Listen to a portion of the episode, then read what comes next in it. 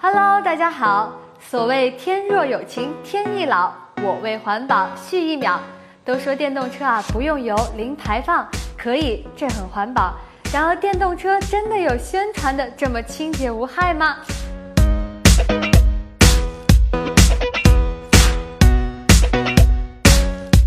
单以二氧化碳排放量作为比较。据伦敦电讯报称，一辆特斯拉 Model S 汽车在行驶十五万公里的过程当中，用电量会产生约十三吨的二氧化碳，但是生产电池就会产生十四吨，制造和拆解还会产生七吨，总计啊是三十四吨二氧化碳。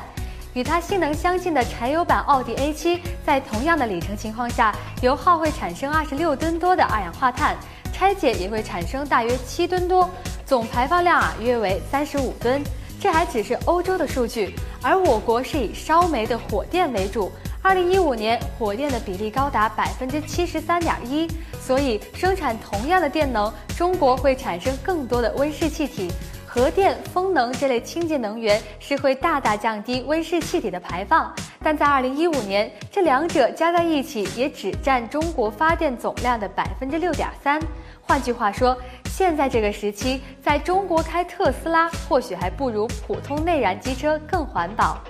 某著名的汽车厂商在一次演讲当中指出，按照发电时世界平均的二氧化碳排放水平为零点五千克每千瓦时，C 级电动汽车每百公里耗电二十一点二千瓦时，实际的排放二氧化碳为十一点六千克。而与它性能相近的燃油车，百公里耗油五点二升，二氧化碳排放量约为十四点八千克。这样算，电动车的二氧化碳排放确实要比燃油车少，但是零点五是世界的平均水平。如果都是火力发电，那么二氧化碳的排放水平就是一千克每千瓦时。